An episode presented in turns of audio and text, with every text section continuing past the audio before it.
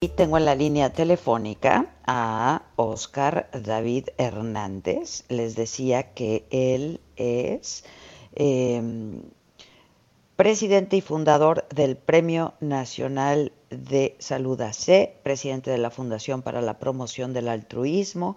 Eh, y bueno, ahora eh, él ha asegurado que el subsecretario de Salud, Hugo López Gatel, no tiene estrategia para afrontar la pandemia de COVID-19. Y con un amparo buscan suspender conferencias de López Gatel. ¿Cómo estás, Oscar? Buenos días. Hola, Adela. Muy buenos días y muchas gracias por la oportunidad de, de ser escuchado en tu importantísimo auditorio.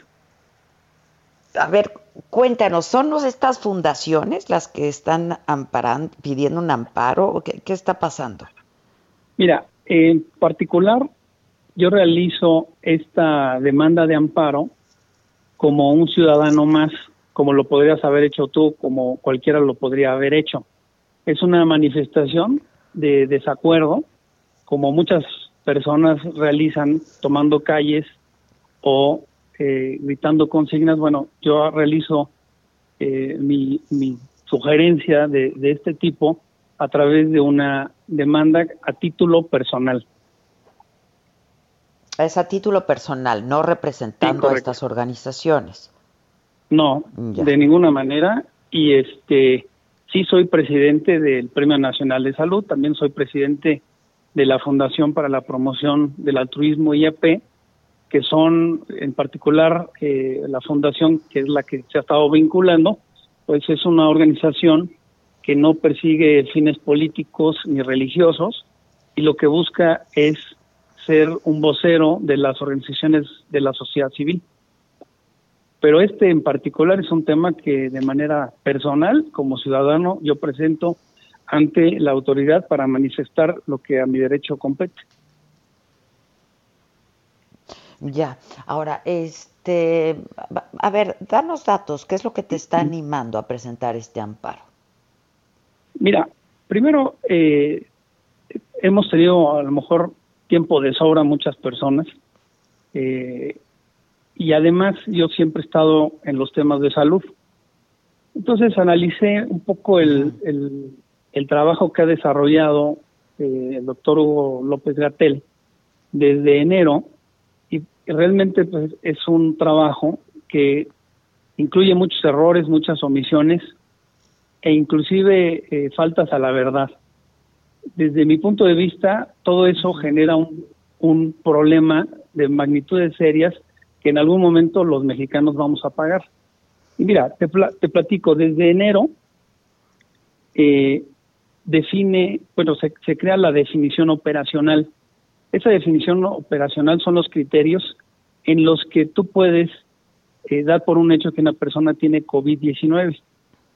Entonces, en esa, en esa definición operacional, que incluía calentura, etcétera, etcétera, etcétera, cosas que ya conocemos todos, decía que si que no aplicaba como COVID-19 si no habías tenido contacto con una persona que hubiera estado en los países donde había evidencia de brotes de COVID-19 o con una persona en particular que supieras que tuviera COVID-19.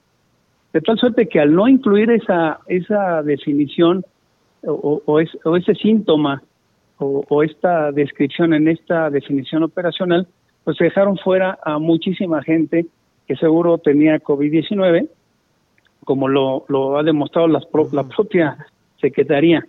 Mira, es, es muy interesante porque el primer brote nosotros lo tenemos registrado el 28 de febrero, pero la propia eh, Dirección General de Epidemiología considera que el 6 de enero fue el primer COVID-19 eh, a través de una mujer.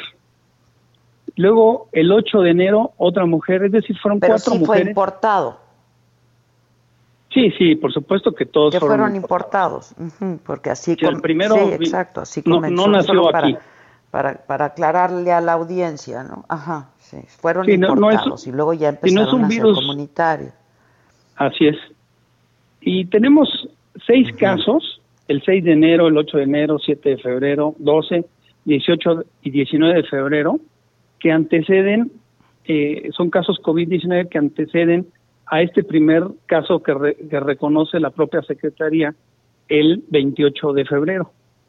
Entonces eso, pues de, entrada ya genera cierto ruido, ¿no? Luego, eh, otra de las cosas que es importante recalcar es que la, la Organización Mundial de la Salud define que es pandemia el 11 de marzo. Y curiosamente se permite un evento en ese fin de semana que se llama Vive Latino, el día 14 y 15 de marzo, donde por supuesto hubo miles de infectados. Es decir, si lo vemos ya en el tiempo y tenemos el primer la primera evidencia de COVID-19 en diciembre de 2019, pero ya en México en enero de 2020, y permites un, un, eh, un evento de esta naturaleza como Vive Latino el 14 y 15 de marzo, pues obviamente no, no hay estrategia que, que hayas implementado, implantado para atender correctamente el COVID-19. Este, también... Desde ahí, pues todo lo que siguió, ¿no? Todo lo que ha seguido, pues. Pues sí, porque, mira, es, es curioso porque el 20 de marzo se cancelan clases, pudiéndose haber realizado la cancelación de clases una semana antes, como si los niños no importaran. Eh, la, el 24 de marzo se, se desarrolla la, el programa Susana Distancia, pero ya con una semana, quizás hasta dos semanas, las propias universidades en un principio y luego los gobiernos de los estados tomaron empezaron a tomar definiciones para atender correctamente eh, los el, grave problema, la, la pandemia que tenemos de COVID-19. Eh, entonces, todo esto ha, seguido y ha habido una, una serie de desinformación, de omisiones y de, de errores en los datos que ha proporcionado el, el doctor Hugo López Gatel, que manifestándome, eh, primero lo hice a través de un artículo que se llamó Los errores de Gatel, esperando que la autoridad pues eh, revisara y pudiera redireccionar su estrategia simplemente para proteger a, los mexicanos. Te doy un dato. Estamos en confinamiento 22 millones de empleados formales. 22 millones de empleados que tenemos un trabajo o teníamos un trabajo que no hemos salido más que al súper quizás, al banco quizás y bueno, al médico si es necesario. Pero afuera han seguido 32 millones de personas en la economía informal sobre los cuales el gobierno pues no tiene ninguna injerencia.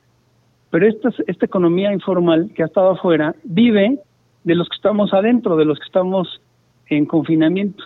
Entonces, hasta, ese, hasta esa decisión eh, que no la toma eh, el doctor, la toma la propia sociedad, eh, incide en los resultados que estamos padeciendo el día de hoy, con una cantidad importante de hospitales saturados, una cantidad importantísima de contagios y una cantidad importante de fallecimientos que tampoco se están estadísticamente relacionando adecuadamente. Ya. Ahora, este, tú, tú presentas este amparo para que se cancelen las conferencias nocturnas, ¿no? De las 7 de, la noche. ¿Qué, no, procede? No, no, no. Ah. Mira, eh, voy a precisar. El amparo no es para que se cancelen las, las conferencias nocturnas.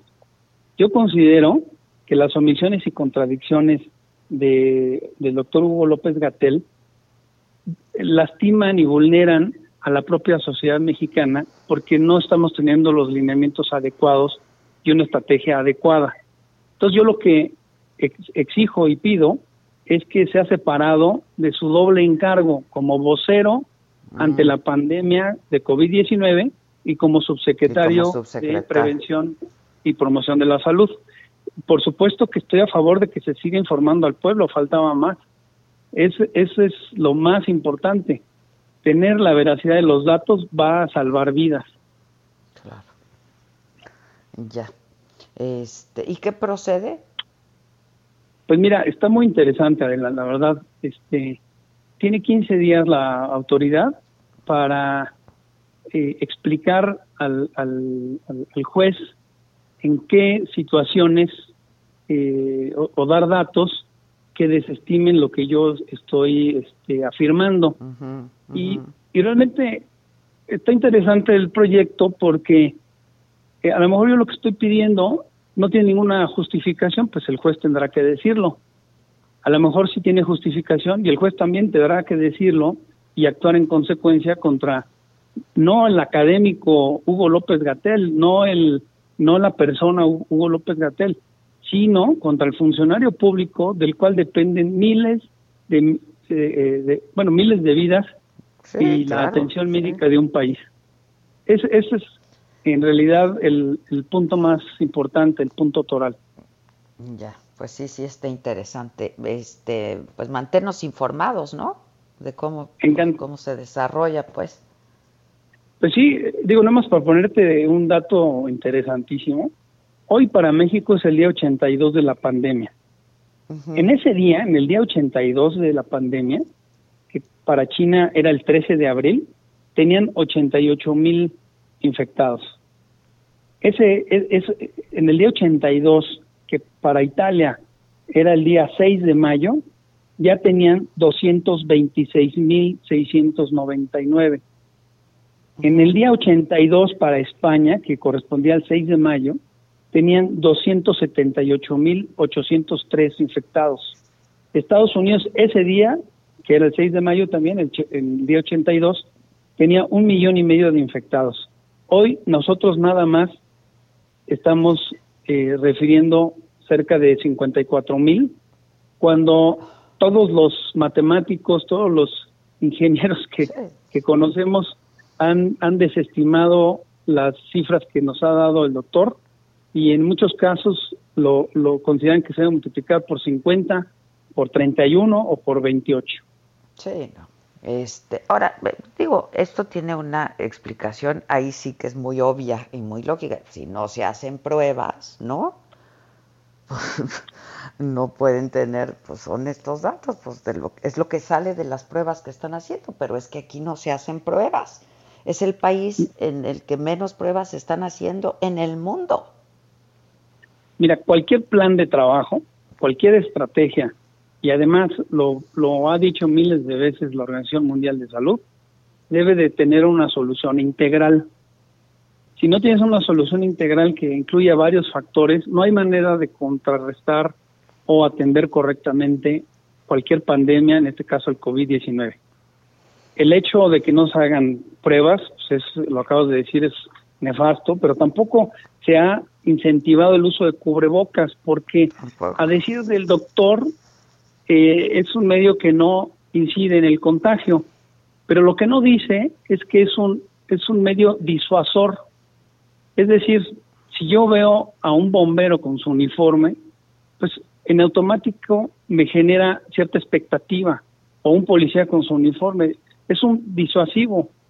Entonces, el que haya gente con cubrebocas en la calle, pues no significa necesariamente que no se va a contagiar o no va a contagiar simplemente es un recordatorio pues de la gravedad y la emergencia que estamos viviendo todos los días.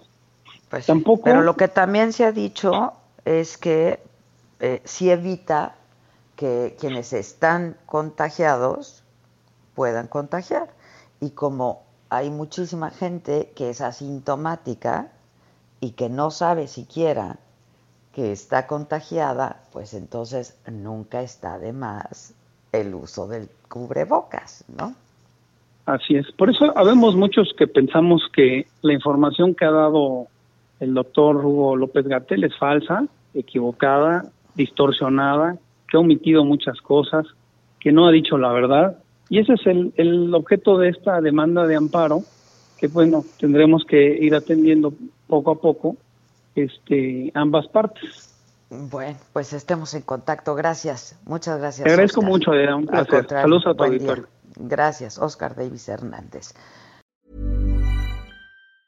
Planning for your next trip? Elevate your travel style with Quince. Quince has all the jet setting essentials you'll want for your next getaway, like European linen premium luggage options, buttery soft Italian leather bags, and so much more. And it's all priced at 50 to 80% less than similar brands. Plus, Quince only works with factories that use safe and ethical manufacturing practices. Pack your bags with high-quality essentials you'll be wearing for vacations to come with Quince. Go to quince.com slash trip for free shipping and 365-day returns.